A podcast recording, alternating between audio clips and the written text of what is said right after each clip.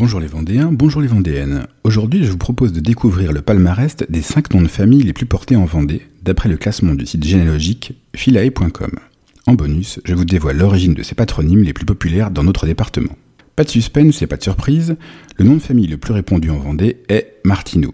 En Vendée, 3779 personnes portent ce nom qui ne se place pourtant qu'au 336e rang des patronymes français. Il s'agit de la forme locale de Martin, avec l'adjonction du EAU très fréquent en Vendée. Ce procédé s'appelle une forme hypocoristique, comme lorsque Jean devient Jeannot en mode familier. Sur la deuxième marche du podium, on trouve les charriers, avec deux R, qui sont 3376.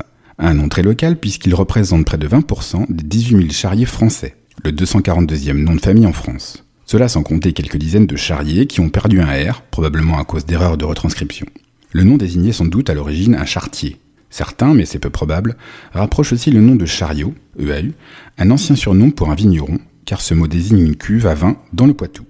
À la troisième place du palmarès, bienvenue au Moreau, 3423 personnes en Vendée et neuvième nom le plus porté en France. Deux explications possibles pour l'origine de ce patronyme.